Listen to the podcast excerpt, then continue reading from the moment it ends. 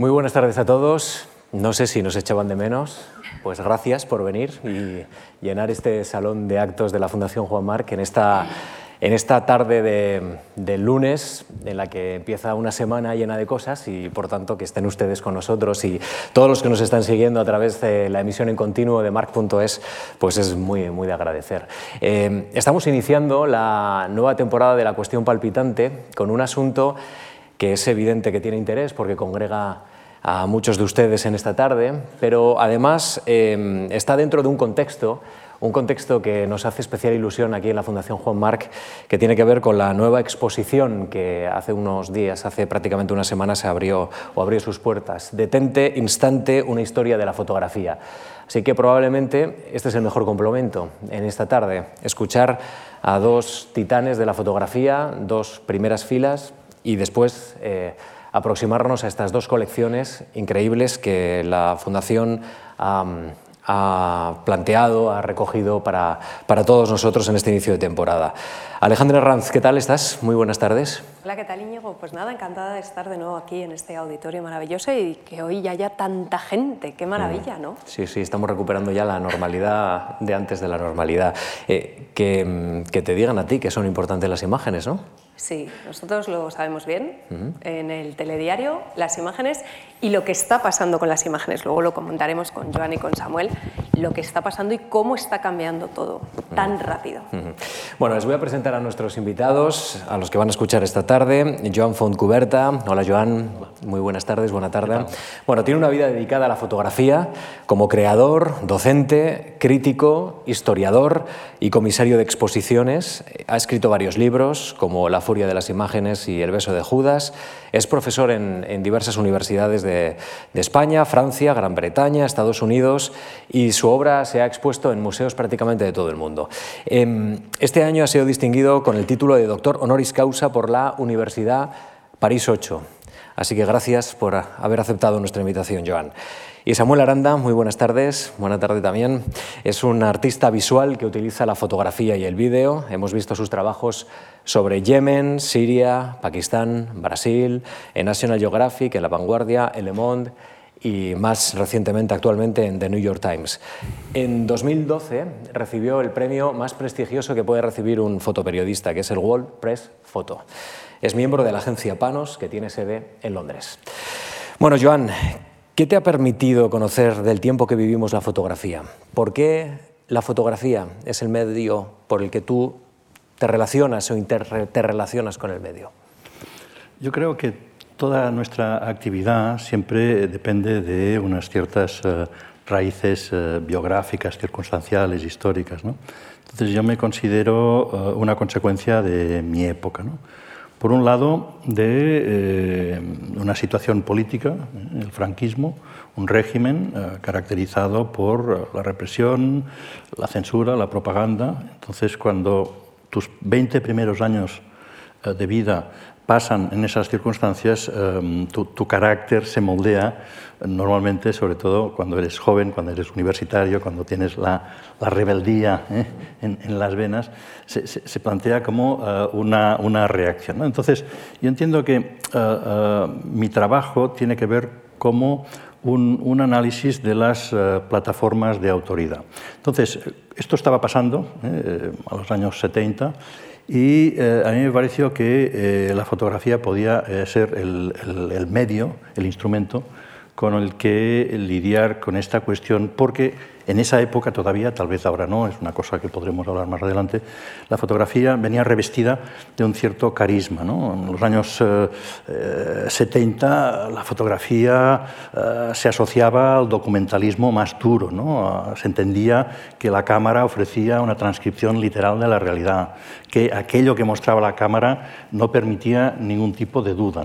Era, realmente eh, el registro objetivo, mecánico, científico eh, de, algo que había ocurrido. Entonces, yo entendía que, eh, eh, toda, toda obra humana es una construcción, incluso cuando uno utiliza este tipo de, de instrumentos, el, resultado es necesariamente interpretativo, subjetivo, etc. ¿no? Entonces yo, yo contraponía eh, esa, esa eh, oposición a, al dogma de la verdad fotográfica eh, como en extensión hacia otros ámbitos de, del autoritarismo, como podían ser, no sé, la religión, el sistema académico, en fin, el sistema político, etcétera, etcétera. ¿no? Es decir, en fin, podría extenderme más, pero yo creo que eso responde. Samuel a... nació en 1979, es decir, que con un contexto histórico totalmente distinto al de Joan. Es decir, tú ya naciste con la Constitución ya en marcha, con otro país, ¿no?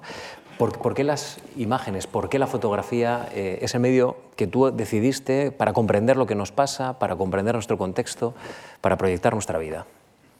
Yo no recuerdo nunca tomar la decisión de ser fotógrafo, nunca. O sea, nunca tuve que enfrentarme a ese momento de decir qué voy a hacer con mi vida, qué voy a hacer, si esto o aquello. O, eh, y eso me, me, ahorró muchos eh, males de cabeza, ¿no? de tener que tomar una decisión. Siempre, eh, bueno, llegué a la fotografía porque me expulsaron de todos los colegios donde lo intenté, del, colegio, del instituto y de la escuela de arte donde intenté estudiar, me, me expulsaron y, y entonces empecé a pintar graffiti, pintaba trenes y digamos que vivía un poco al límite de la ley y, y, cayó una cámara en mis manos y empecé a hacer fotos y eso muy rápidamente se convirtió en un oficio. ¿no?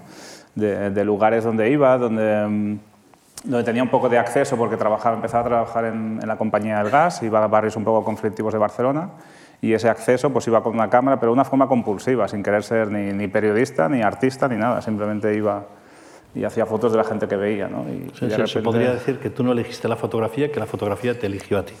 Sí, me conquistó. Uh -huh. Y, y, nada, y eso, entonces empezó una cosa como muy espontánea de un tipo que me conoció, de Agustín Carbonell, que, que llegó a Santa Coloma, había ido un accidente, me llevó con la cámara, me compró unas fotos. Además recuerdo que compraban las fotos en, ese, en esa época, cogían los, los carretes, se los revelaban allí en, un, en, la Rambla, los miraban así y con las tijeras te, te cortaban el negativo y te pagaban 10.000 pesetas. Uh -huh. Y, así empezó, o sea que nunca tuve que tomar la decisión y eso fue como muy rápido todo seguido. Y a los tres años, dos años, con 19 estaba viviendo en, en Gaza, me fui a vivir a Gaza. Es curioso porque preparando esta sesión y, en reuniones con Íñigo eh, planteábamos un poco cómo afrontar esta sesión, porque eh, vuestras maneras de entender la fotografía eh, en un primer momento parecen muy distintas, muy opuestas, pero ahondando un poco más en vuestro trabajo, eh, intentábamos buscar puntos en común ¿no? eh, de vuestro trabajo. Y una de las cosas que nos llamó la atención es que desde visiones quizá muy distintas, desde dos maneras de entender la fotografía muy distintas, los dos tenéis una visión muy crítica de la realidad que nos rodea, eh, quizá mucho más realista quizá mucho más irónica, pero los dos una visión muy crítica. No sé de qué forma eh, creéis que la fotografía puede ayudarnos a hacernos esas preguntas sobre lo que nos rodea o sobre los problemas que, que nos afectan a todos. Samuel.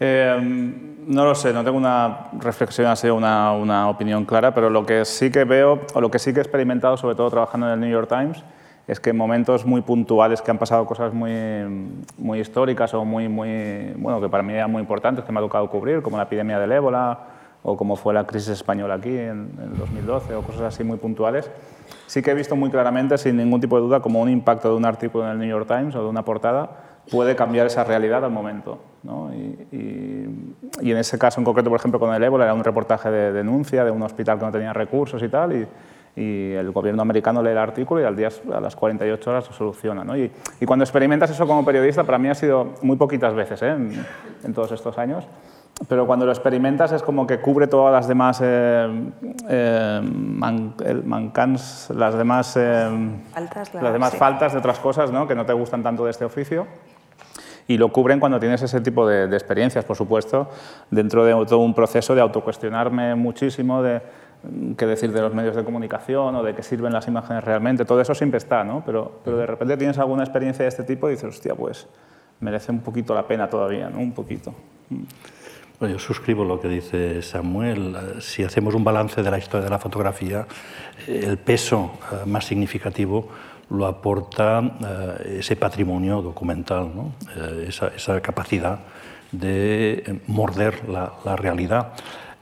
Yo diría que mi contrapunto sería decir, muy bien, la fotografía es nuestro ojo colectivo, nuestro ojo a distancia, pero todo ojo de vez en cuando necesita una revisión oftalmológica. Es decir, hay que mm, revisar eh, si eh, ese ojo ve con la precisión necesaria. Entonces yo entiendo que mi apunte eh, consiste justamente en una reflexión sobre cuál es la relación de la fotografía con la realidad, con la memoria, con la verdad, etc. Es decir, que sería un trabajo que podríamos considerar sobre la fotografía, metafotográfico. Ahora estamos viviendo, Joan, un momento en el que eh, lo fake, las mentiras, son mucho más peligrosas que en tus montajes. ¿eh? Tus montajes son irónicos, nos hacen reflexionar sobre la relación con el mundo, eh, sobre nos interpela sobre también nuestras creencias, incluso lo que creemos que, es cierto y no. Pero ahora mismo estamos viendo cómo hay poderes que utilizan las mentiras como armas de destrucción masiva. ¿no? Eh, ¿Esto, ¿Esto te da miedo? ¿Esto, en fin, crees que es un reto que tenemos que tener colectivamente? ¿Tenemos que saber ya interpretar la mentira dentro de, del mundo de este de las verdades? En fin, ¿cómo, cómo tenemos que, que, asomarnos a esta realidad? Las, estrategias de desinformación, la propaganda y la mentira política han existido siempre. Lo que ahora estamos sufriendo es eh, un, fenómeno de intensificación propiciado por eh, eh, la fuerza que tienen las redes sociales y la capacidad de eh, difundir información de una manera ya no tan jerarquizada como antes. Es decir, antes habían unos medios de información mm, relativamente pocos que eran los que juzgaban lo que era importante informar y eh, daban un, cierto cariz, una, cierta visión sobre eh, lo que estaba sucediendo. ¿no? En cambio, hoy cualquier usuario de Internet se puede convertir en, emisor de información y a veces esas emisiones pueden ser virales. ¿no?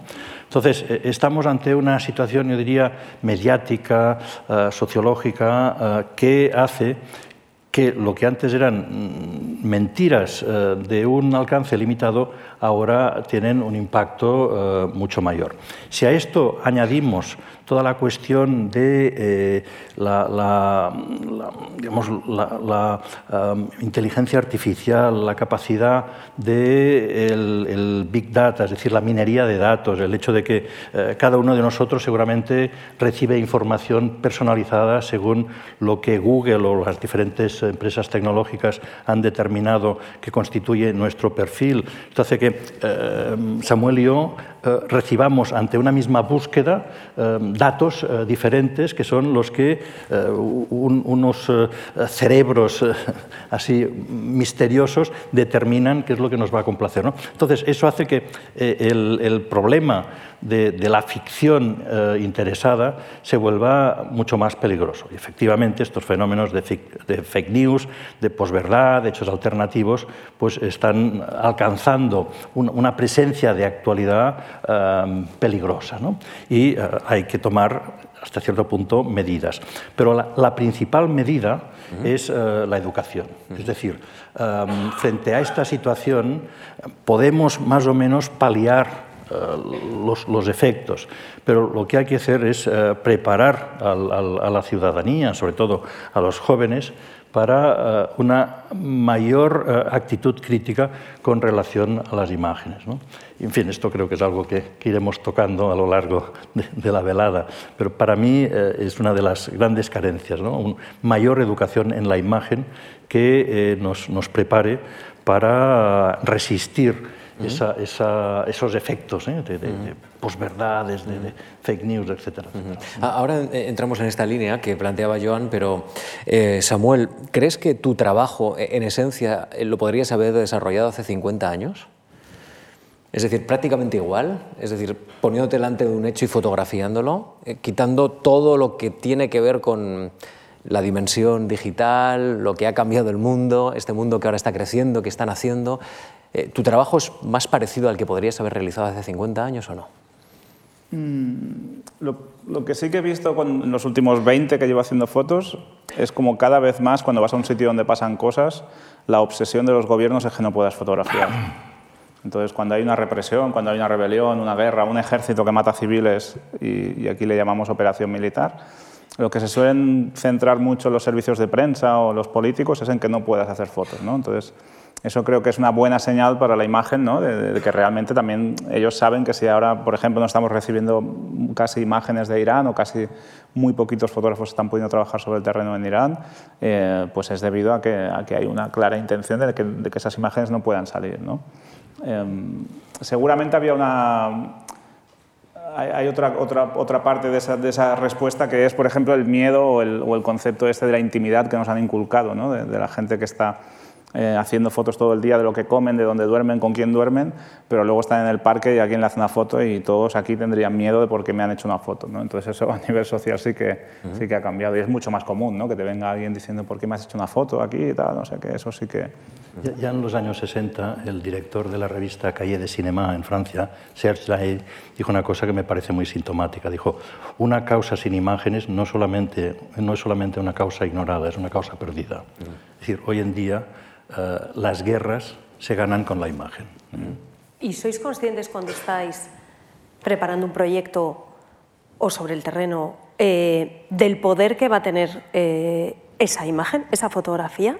¿Sois conscientes en el momento de esto puede cambiar algo, puede tener este efecto u otro efecto? ¿O es una cosa que viene después? Yo creo que viene más después. Yo en mi caso el poder del cambio, digamos, solo lo he experimentado con el New York Times. En ningún otro medio de los que he publicado. La repercusión que tiene el New York Sí. Times y el poder que tiene el medio. Sí, ninguna otra de mis fotografías ha servido para nada. Cuando se ha publicado en La Vanguardia o en El País o en otro sitio, bueno, pues un- un- siendo muy honesto, ¿no? Ha sido un mínimo, bueno, sí, a lo mejor se ha comentado y tal, pero, pero un cambio de que, de que, de que un gobierno haga un- una decisión y cambie algo sobre el terreno real, de que lo veas con, los ojos, solo lo he experimentado en el, New York Times.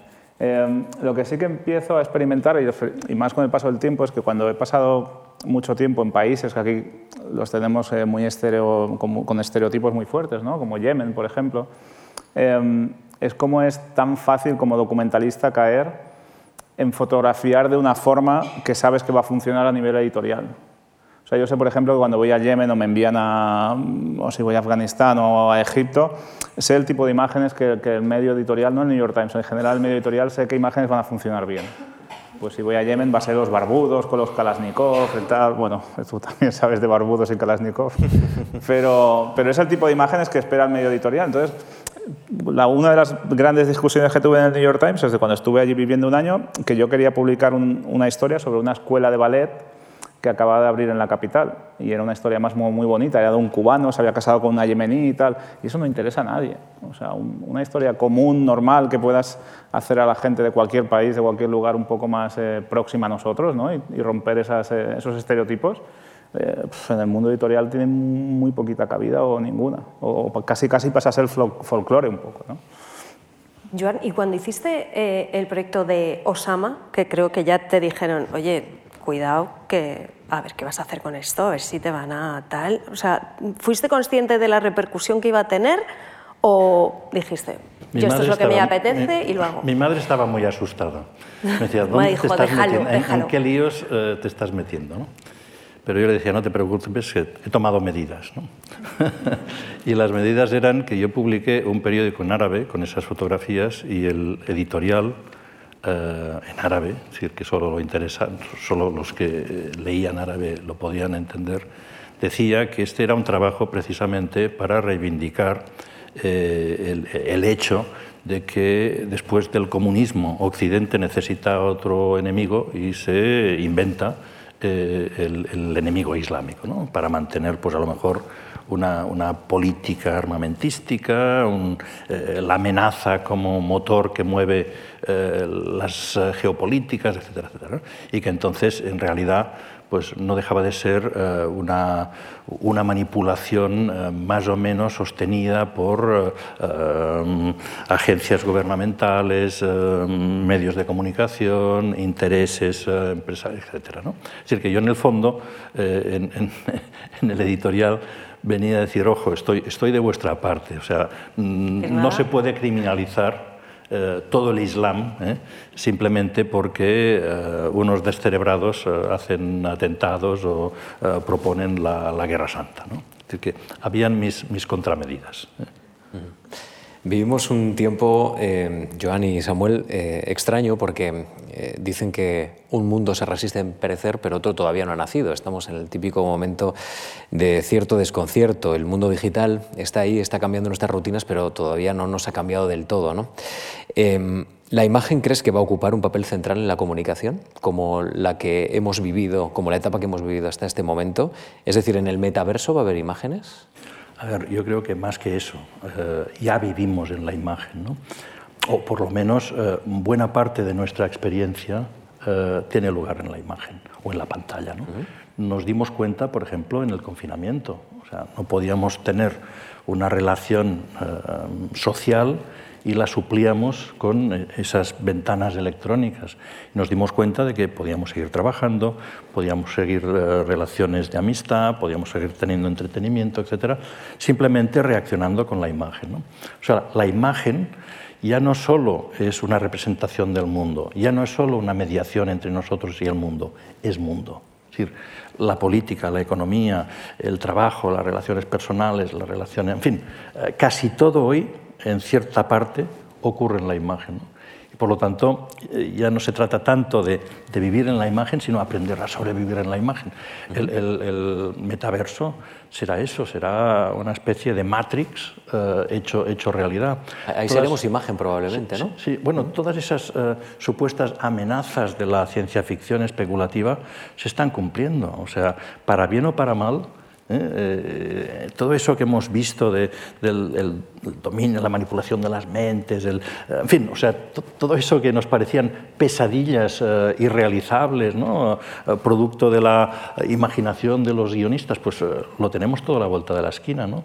Y todo eso, en todo eso, tiene un peso importantísimo la imagen. Samuel, ¿cómo, cómo lo ves? ¿Cómo te asomas?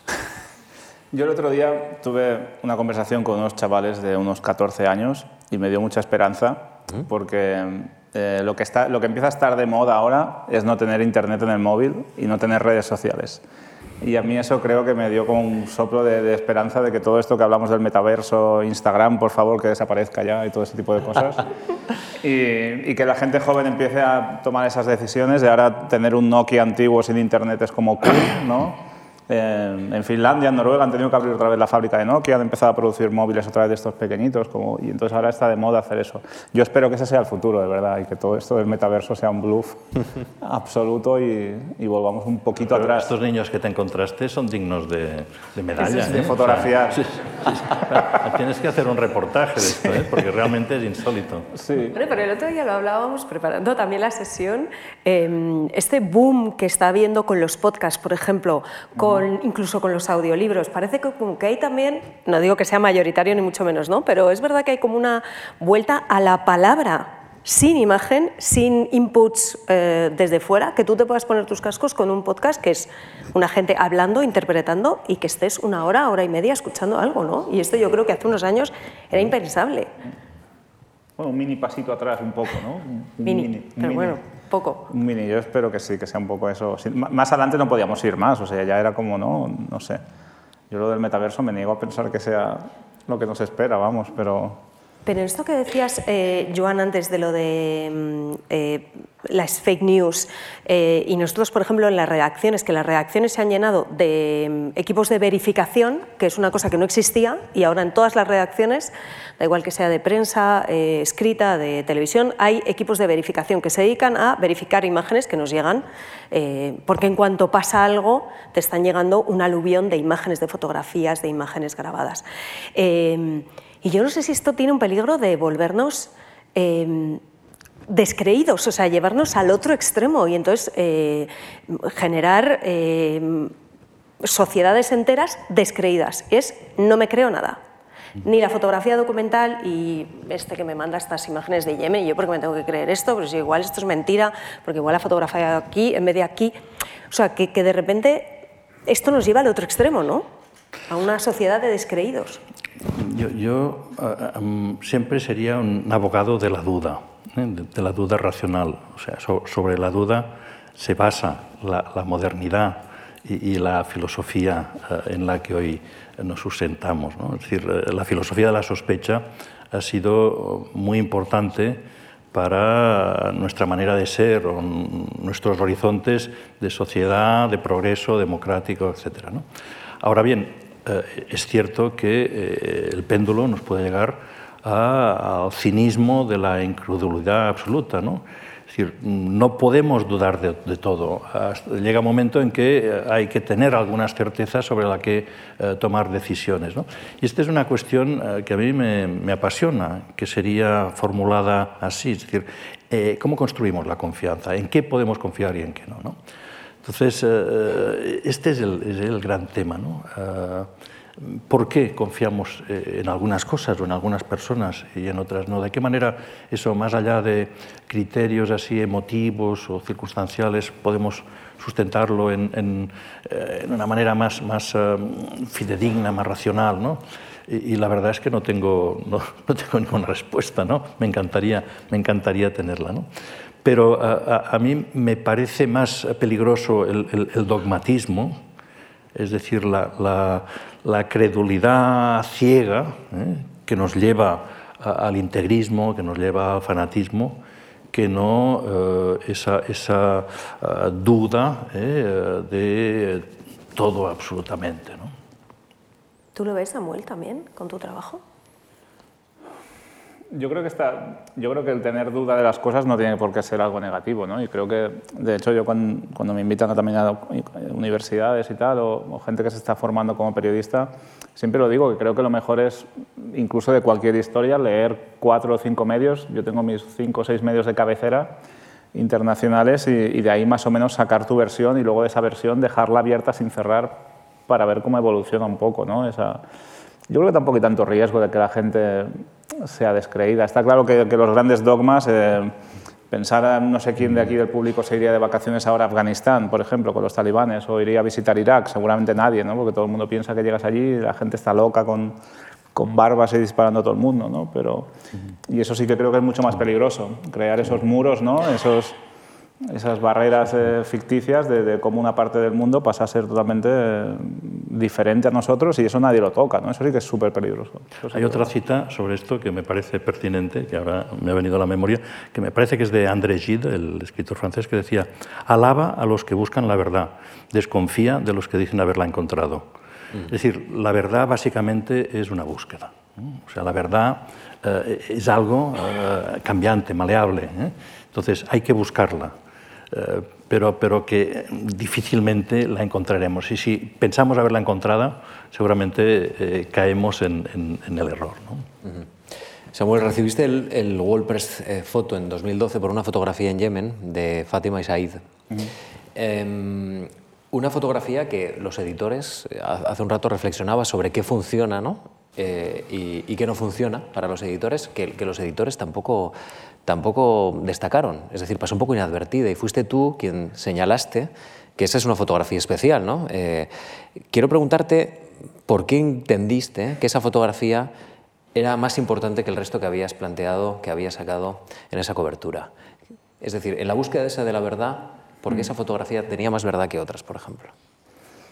Eh, tengo que decir también que esa imagen luego ganó el premio por una serie de condiciones que se dieron ese año en el jurado y, y creo que era una imagen muy fácil, era una imagen que, que cualquier persona eh, reconocía con esa icónica religiosa ¿no? y, y lo hicieron... Claro. Sí, sí. Y lo hicieron de una forma como muy fácil para el público que estuviese de acuerdo en ese premio, porque llevan unos años convulsos el World Press Photo con haber dado premios demasiado artísticos. Y yo, sinceramente, creo que, que esa fue la razón. Eh, yo defendí esa fotografía bastante en una segunda publicación que no era en el New York Times, que tenía un poquito más de libertad para publicar.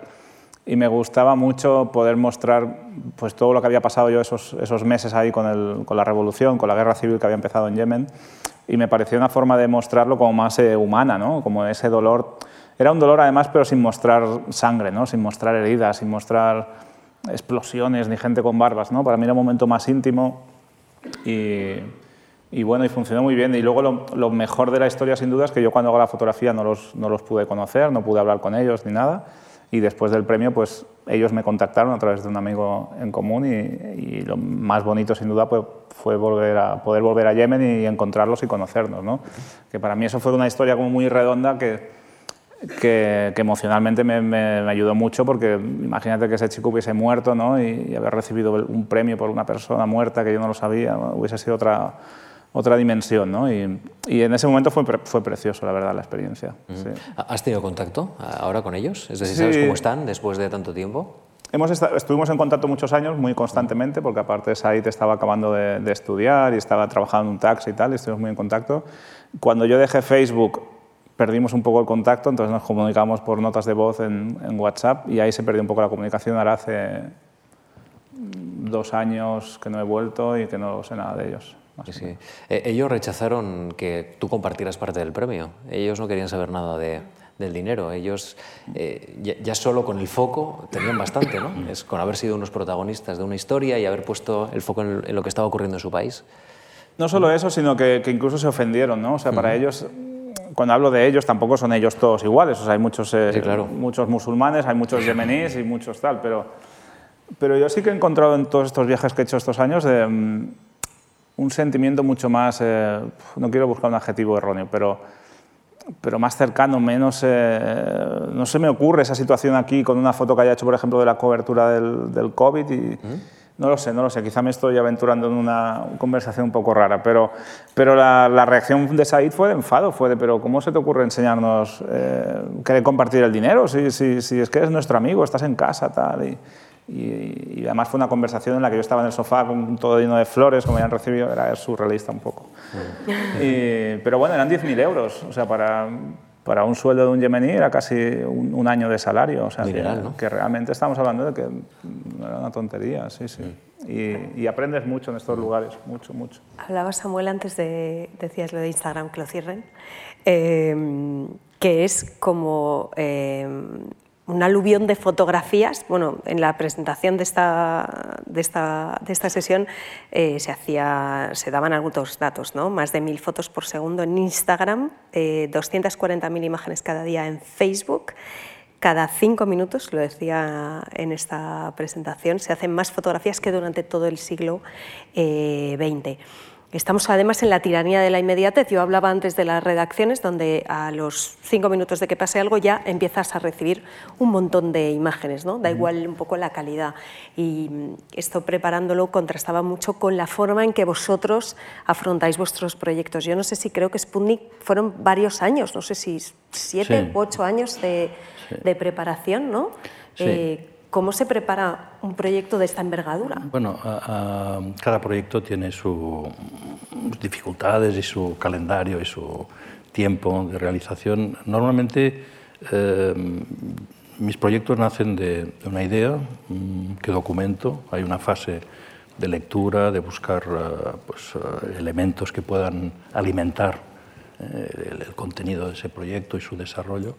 Y normalmente me toman varios años, pero es que no estoy haciendo solo ese proyecto, o sea, simultaneo diferentes cosas. ¿no? Y además otra particularidad es que eh, esos proyectos nunca terminan, siempre quedan abiertos. ¿no? Picasso una vez dijo, eh, yo nunca termino una obra, ¿eh? siempre, siempre, simplemente la abandono. ¿no? Entonces yo los proyectos los abandono en un momento dado porque dedico más energía a otros, pero siempre me, me concedo la libertad de eh, volver a revisarlos, etcétera, ¿no? Porque cada vez que los proyectos que los presento eh, entiendo que eh, el tipo de público, el lugar, etcétera, el, el momento histórico requieren ciertos ajustes, ¿no? O sea, no es una obra fija, ¿no? estática, sino que tiene que irse eh, eh, modificando en función de circunstancias. ¿no? Porque a mí lo que me interesa sobre todo es eh, el efecto. Muchas veces digo que mis trabajos son como vacunas visuales, ¿no? como inocular, inocular unos, unos, virus debilitados para provocar reacción en el organismo del espectador. Entonces, tengo que saber cómo es la audiencia, el espectador, el que está mirando esas imágenes para poder pues, mm, buscar su empatía, para encontrar unas formas de, de, mayor éxito en, en, en, su reacción. Y el último, bueno, de los últimos trabajos, que fue la de Chimo Berenguer, eh, no sé si lo sabe el público, igual se lo podrías contar, que yo creo que no revelamos nada. No sé si ha sido de los más refinados, diría yo, en el engaño. A ver, eh, este, este, muchos de mis proyectos son eh, ficciones narrativas que tienden trampas al espectador, ¿no? que aparecen como reportajes normales y cuando en realidad detrás hay una una falsedad que debe ser descubierta. ¿no? Es decir, el, fake como estrategia artística, que podríamos traducir al castellano como veroficción, eh, no, pretende mm, engañar, sino al revés, ¿eh? desenmascarar los mecanismos del engaño. ¿no? Por lo tanto, una veroficción, un fake que no se descubre es un fracaso. ¿eh? Entonces, muchos de mis proyectos consisten en basarse en esas en esas um, estrategias y eh, eh, en un momento mm, que estamos asentados en la cultura digital, en Internet, eh, Google, Wikipedia, etcétera, ¿no? que parece que tenemos toda la información deseada al alcance de un clic, pues yo me planteé, en esas circunstancias, ¿es más fácil o más difícil engatusar a un público? ¿no? Y daba la sensación de eh, que, era más difícil, precisamente porque el acceso a la información era mucho más inmediato. ¿no? Y yo pensé que era todo lo contrario, precisamente porque hoy estamos instalados en, esa convicción de que podemos verificarlo todo buscándolo eh, a través de, Google o de otro tal, pues eh, e-, esa confianza puede ser la trampa. ¿no? Entonces, por ejemplo, en este caso yo lo que pretendí fue inventarme un fotógrafo inexistente. Y entonces, eh, ¿qué necesitábamos? Pues que hubiese eh, publicada, estuviese publicada su, biografía en Wikipedia. Pero para que Wikipedia admita una biografía, antes tienen que haber salido ciertos eh, artículos en publicaciones académicas. Es decir, fue un trabajo a largo plazo, de, un año y medio, de ir infiltrando Em, datos sobre este supuesto fotógrafo valenciano, Chimo Berenguer, hasta el punto de que, eh, pues, eh, en el momento dado de presentar una exposición, las fotos eran mías de los años de mucho tiempo atrás. ¿no? Las fotos eran del Molino ¿no? Exactamente, de los eran, años eran fotografías que yo había hecho cuando tenía 18 años eh, de, reportaje, así, mal diestro, pero reportaje, de, de, la Barcelona digamos, del tardofranquismo, de la transición, etc. ¿no? Unas fotografías que tenía arrinconadas porque no, no sabía qué, qué, eh, uso darles, pues eh, esa fue la... O sea, atribuirlas a un fotógrafo inexistente que eh, había, valenciano de origen, que había ido a Barcelona a estudiar, que participó en los movimientos contraculturales, underground, etcétera, etcétera. Es decir, mm, construir toda, toda una biografía y empezar a eh, hacer exposiciones. Eh, se expuso primero en Valencia y esa exposición de Chimo Berenguer pues, fue considerada por la Asociación de Críticos Valencianos como la mejor de la temporada. Eh, el, el, IBAM compró obras, se presentó en Arco, hubo coleccionistas internacionales que compraron obra, publicamos un libro, salieron reseñas en El País, en el periódico de Barcelona, en diferentes periódicos en el mundo, etcétera, ¿no? Eh, las radios, las televisiones eh, en Barcelona, pues dieron la noticia, ¿no? Y al final de todo, pues con los colaboradores, el comando que yo decía, pues eh, hicimos como una performance, una rueda de prensa donde desvelamos que todo había sido un, un, gran montaje, otra vez, no con ánimos de engañar, sino de demostrar en este caso la fragilidad con que se puede construir una marca artística. ¿no? O sea, de repente Chimo Berenguer que, era una pura invención, por lo tanto inexistente, pues calaba en los circuitos eh, convencionales del arte. ¿no? Es decir, y decíamos, si nosotros, que simplemente somos eh, pues un fotógrafo con un ordenador, una cámara digital y un grupo de colaboradores, somos capaces de conseguir eso, ¿qué no harán eh? las grandes corporaciones, yo qué sé, las, las, las grandes galerías o los coleccionistas, o a otro nivel, ¿no? ¿qué no harán pues las agencias de inteligencia, los gobiernos, etc. No hará la CIA, ¿no? ¿Eh? Que no hará la CIA. Sí, sí, sí, exactamente, que con sus recursos ilimitados. ¿no? Es decir, que, que era también eh, como un grito de atención eh, respecto a, a, que hemos de mantener esa actitud pues, reactiva, ¿no? que no podemos nunca bajar la guardia frente a la, a la información que recibimos. ¿no? ¿Aún te cogen el teléfono en los periódicos cuando llamas? Bueno, es que hay, hay muchas tácticas. ¿no? Por ejemplo, uh, llega un momento en que a mí se me asocia como un artista falsificador. Bien. Ningún problema. Bien, todo bien. Ningún problema. Entonces, el siguiente proyecto lo hago anónimo o creo un seudónimo. Por ejemplo, Sputnik, o sea, mi nombre como tal no aparece, pero el personaje, Iván Istochnikov, es mi nombre traducido al ruso. Y el cosmonauta tiene mi cara, es decir, la manera de firmar el proyecto. Pero esto, digamos, los amigos, los conocidos, la gente de, del sector a lo mejor lo pilla, pero claro, el público en general no tiene por qué. Es decir, de hecho, no lo pilló ni la embajada rusa, ¿no? Creo. Sí. Que ni la embajada rusa, porque creo que se lo creí yo también. Sí, sí, sí, no, no, y se enojaron bastante. Fue muy curioso, fue, fue, fue muy chistoso, lleno de anécdotas. ¿no? Cuando la exposición se presentó en, en lo que entonces era la Fundación Arte y Tecnología, que ahora es la Fundación Telefónica, pues eh, un- un- después de la inauguración vino eh, eh, un agregado militar de la embajada, ¿no?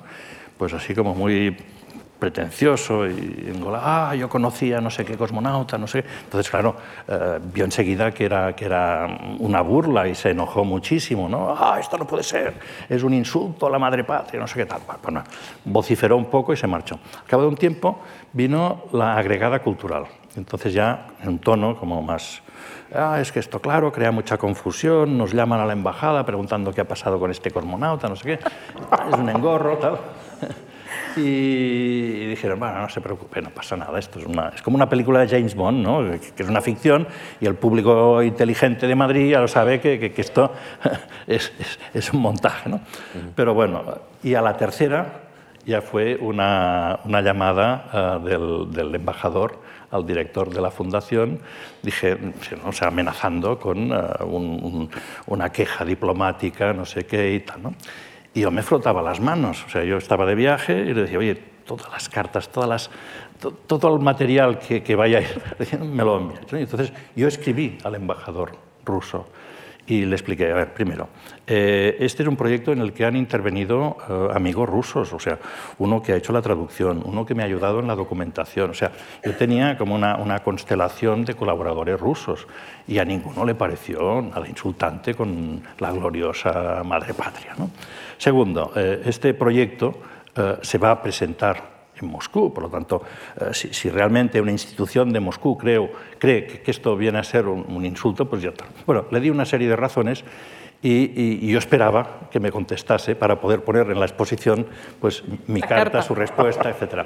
Pero ahí, ahí quedó el, el el- tema, el tema truncado. La exposición pues, eh, eh, siguió su curso, no hubo queja diplomática. Me hubiese encantado. ¿Eh? provocar una queja diplomática por una tontería así, ¿no? Hubiese sido estupendo. ¿no? Igual nos Samuel, falta un ¿tú poco de humor, ¿no? ¿Eh? Igual Sí. nos falta un poco de humor. Eh, Esto es lo que nos pasa. Bueno, sí. sí, sí, Pero no. Samuel, tú también sabes lo que es que se te quejen por un trabajo, ¿no? Creo que el, el trabajo que salió en New York Times, creo que fue también, eh, sobre la paz, sobre la crisis, fue en, en 2012, eh, puede Sí, ser, ese fue 2000, una- la crisis de 2012, Sí. y tuvo también quejas del gobierno español en ese momento de, bueno, ¿y esto a qué viene, no? Sí, sí, sí. Bueno, han sido varias veces de quejas y, y presiones, no tan, no tan divertidas. Pero, pero sí, eh, cuando trabajas en el New York Times pues también recibes mucha presión y tal. Y, y el 2012 fue mm, un, un proyecto que hicimos eh, sobre la crisis en España en blanco y negro. Y la primera acusación fue de por qué había decidido hacerlo blanco y negro, por ejemplo. ¿no? Y, y luego hubo toda una serie de, de llamadas y de presiones y mm, hubo una declaración, una rueda de prensa del ministro eh, diciendo que, eran, que esas fotos no estaban hechas en España, que eran mentiras, que se habían hecho en Grecia. Nos hicieron una entrevista conjunta en Radio Nacional, bueno, fue toda una serie de cosas, sí. Sí, ¿Qué, sí, sí. qué ministro era? Eh, Margallo sería, ¿no? Exteriores en ese momento, sí. ¿Y el New York Times cómo reaccionó? Eh, ¿Cómo reaccionó? Bueno, luego es que hubo una visita del rey, de- del, del, del rey que, que ya nadie sabe dónde está, eh, bueno, sí lo sabemos, ¿no? pero que no viene por Madrid ya normalmente.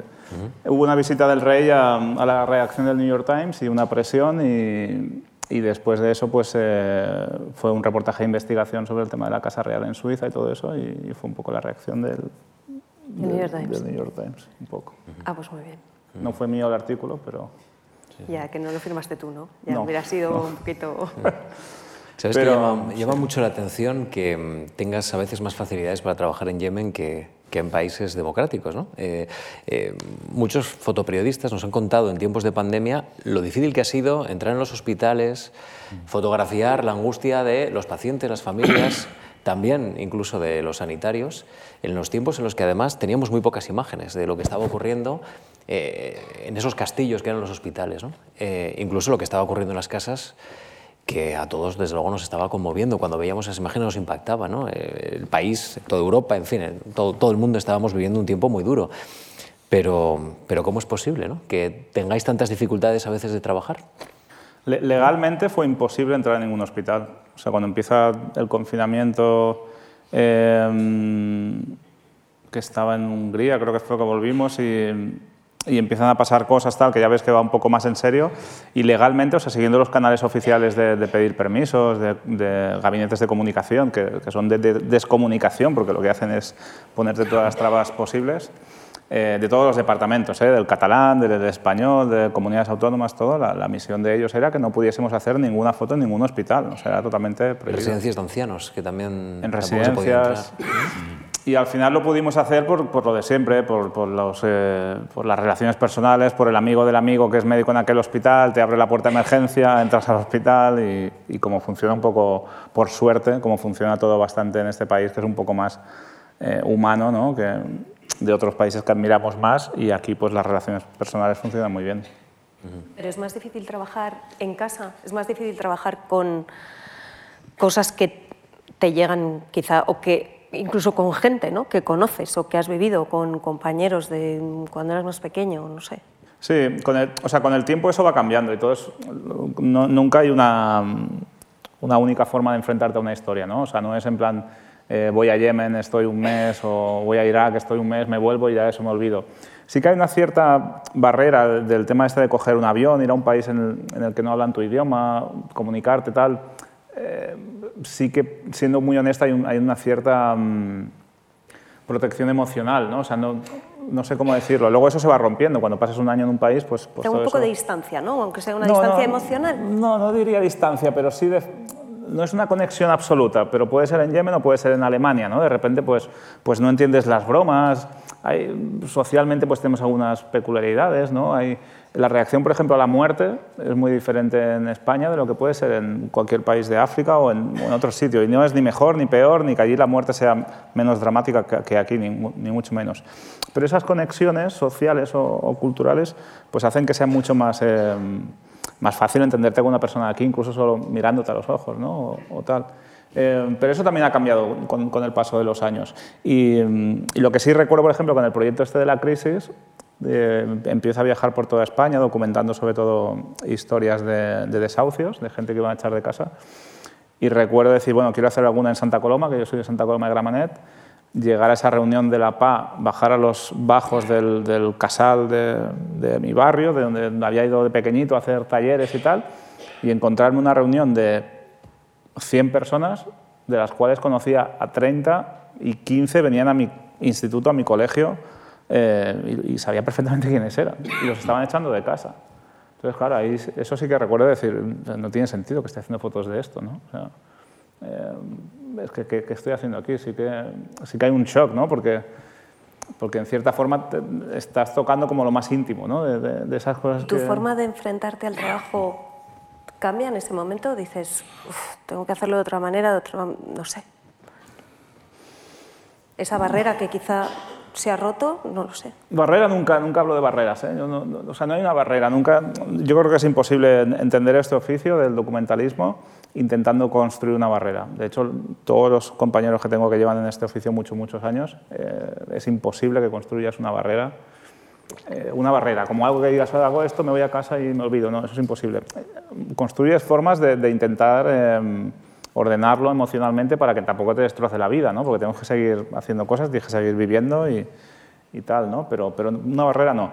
Pero sí que es cierto que, por ejemplo, en esa ocasión eh, me costó mucho fotografiar. O sea, sí, ahí estuve muchos días, eh, muchos días sin poder hacer ninguna imagen de, de lo que estaba pasando. Y, y, de hecho recuerdo la familia que al final me pidió que fuese a su casa a hacer su historia y tal, que vivían con todas sus cosas metidas en cajas desde hacía meses porque no sabía cuándo iba a llegar la policía y recuerdo, por ejemplo, que dormía allí y por la mañana la niña iba, saltando por las cajas cogiendo la ropa que se iba a poner para ir al colegio. ¿no? Momentos así que realmente lo estás viendo y dices que es que es surrealista. ¿no? Y, y, ahí sí que lo estás entendiendo todo. O sea, desde la, desde el pequeño comentario de esa niña, a cómo los padres lo están viviendo, al barrio, porque era el barrio donde yo he ido de pequeño, ya de repente también se te mezclan cosas. ¿no? Era la calle donde yo iba al colegio. Eran, sí. John, eh, has planteado que hay que educar a los jóvenes eh, en el inicio de la conversación para que puedan convivir en este mundo de la imagen, dentro de la imagen, cuando ellos mismos pueden ser una imagen. ¿no?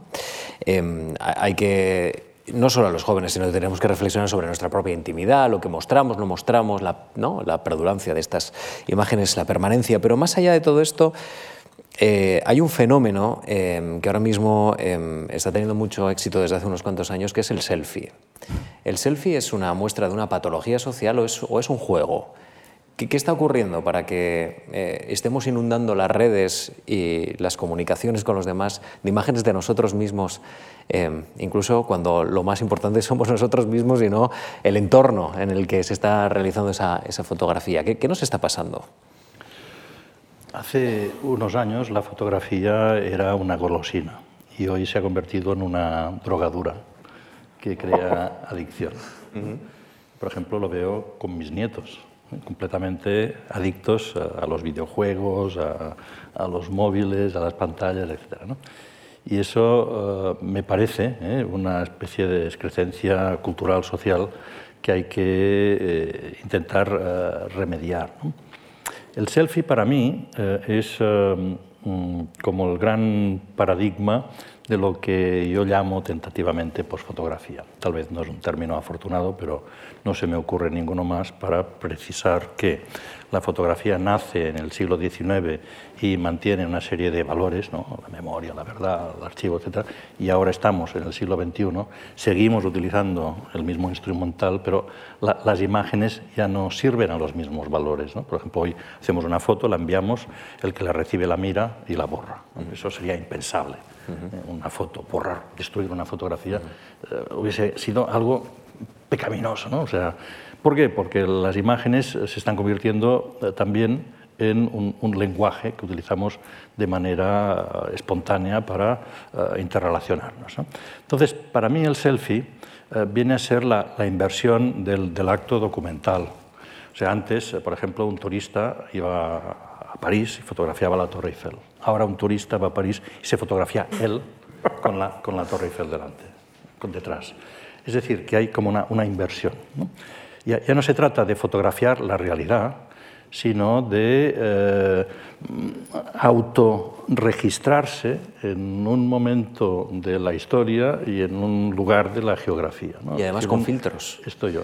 Además, eh, con, con, esa maleabilidad. ¿no? Es decir, si antes una fotografía parecía que era a, algo absolutamente objetivo, ahora nos damos cuenta de que es a, absolutamente maleable, ¿no? que podemos hacer con esa fotografía lo que queramos, hacerla parecer eh, algo absolutamente delirante, desquiciado, lo que sea. Es decir, que es, que es un material eh, perfectamente dúctil. ¿no?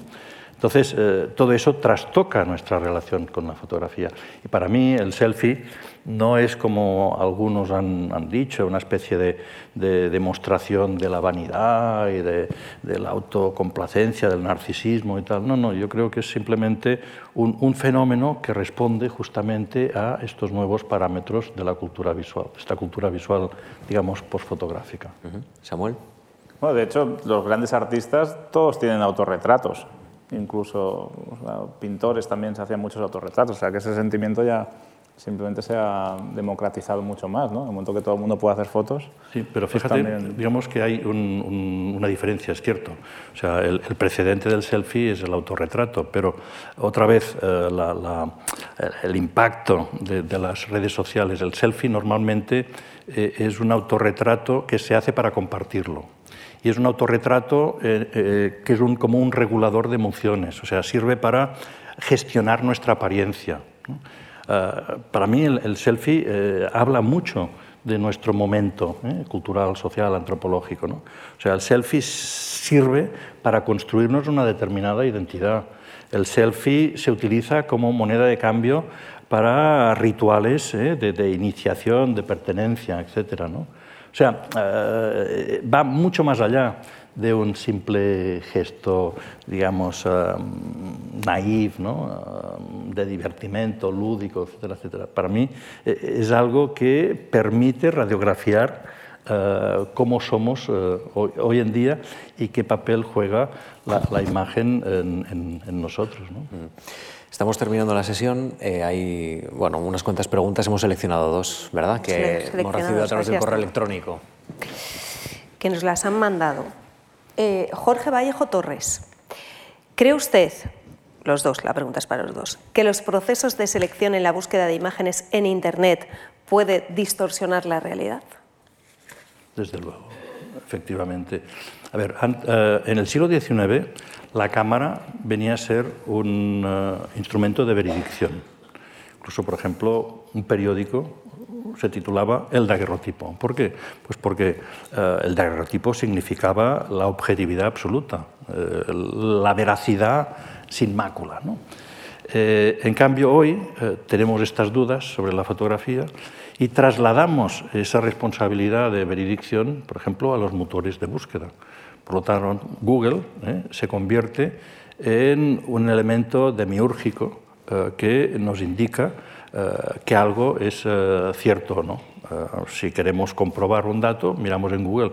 Si no encontramos ninguna respuesta, tendremos muchas dudas. En cambio, si, si hay muchos resultados a la búsqueda, pues tendremos la confianza de que efectivamente eh, eso, eso está existiendo, eso tiene eh, esa respuesta en la red. ¿no? Por lo tanto, los, los eh, motores de búsqueda que no sabemos mm, en base a qué algoritmo ni qué rige los criterios de ese algoritmo, se convierten en un elemento ideológico o un elemento con unos intereses eh, que pueden ser comerciales o políticos, etc. Google no es una entidad pública, Google es una empresa privada y como empresa privada se debe a sus accionistas y al beneficio que la cuenta de resultados aporta cada año.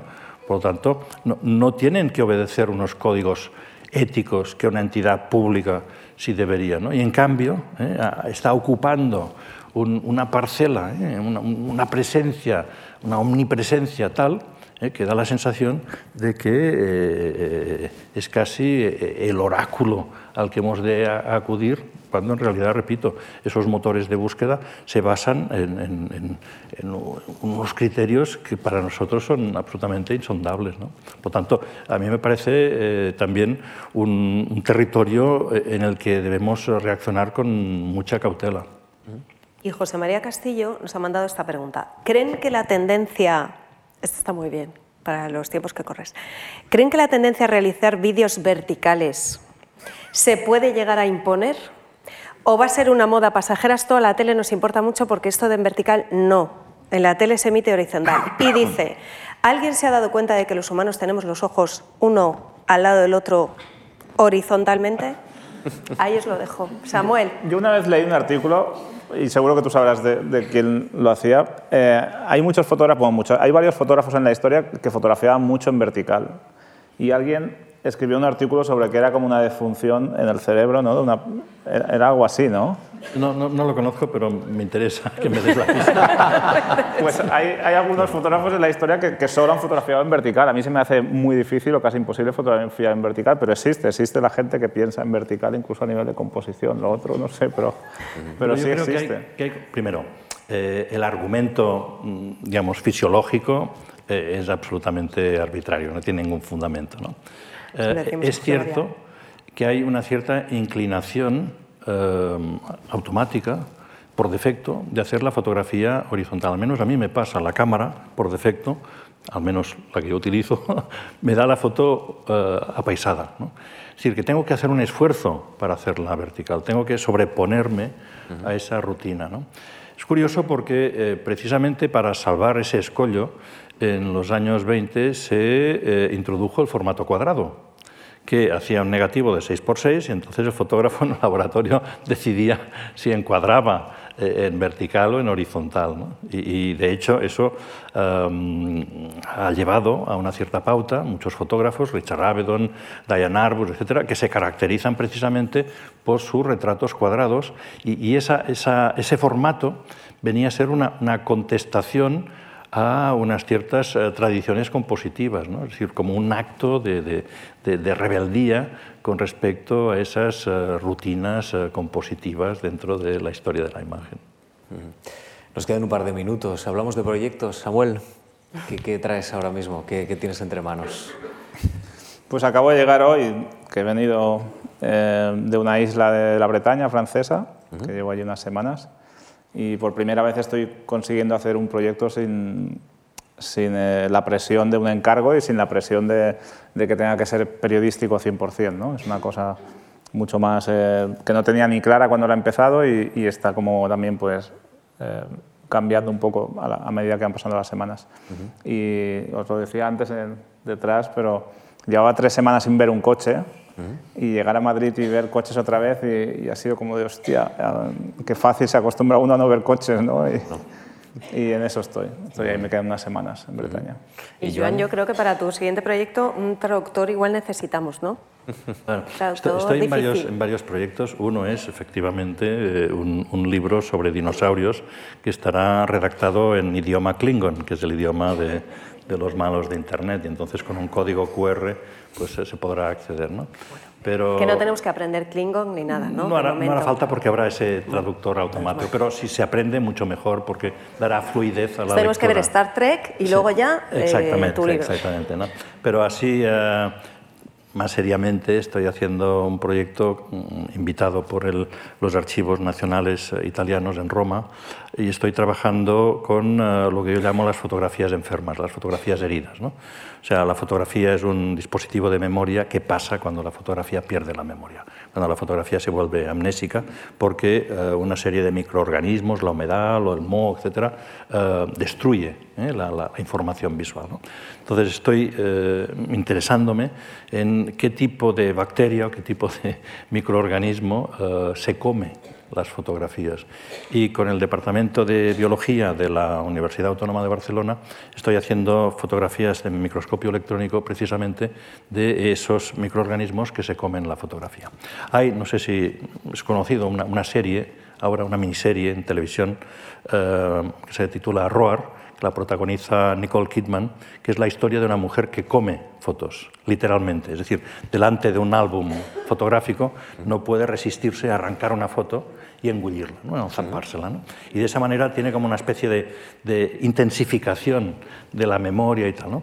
Entonces, es curioso que eh, esa cultura popular eh, nos remita a lo que yo estoy también haciendo de una manera pues, eh, más, más experimental, más conceptual, de cuáles son los, los, los elementos que hacen que eh, la fotografía que había de procurarnos la inmortalidad perezca ¿no? y, y, sea consumida eh, por, por, este metabolismo eh, de, de, de, lo biológico. Entonces quedamos el año que viene para que nos contéis cómo van los proyectos, ¿no? Bien, cómo se han sí, materializado. Sí, Samuel Aranda, gracias, gracias de verdad gracias. Por, por, tu testimonio. Eh, John Foncuberta, camarada Istosnikov, Gracias también por estar con nosotros en esta bueno. tarde aquí en, en, la Fundación Juan Marc. Y gracias Alejandra, ¿eh? ha sido un gusto. Es verdad que iniciar así temporada, bueno, pues pone el nivel muy Una alto. Gozada, ¿eh? Pone el nivel muy alto de la cuestión palpitante. Gracias a todos ustedes. Gracias.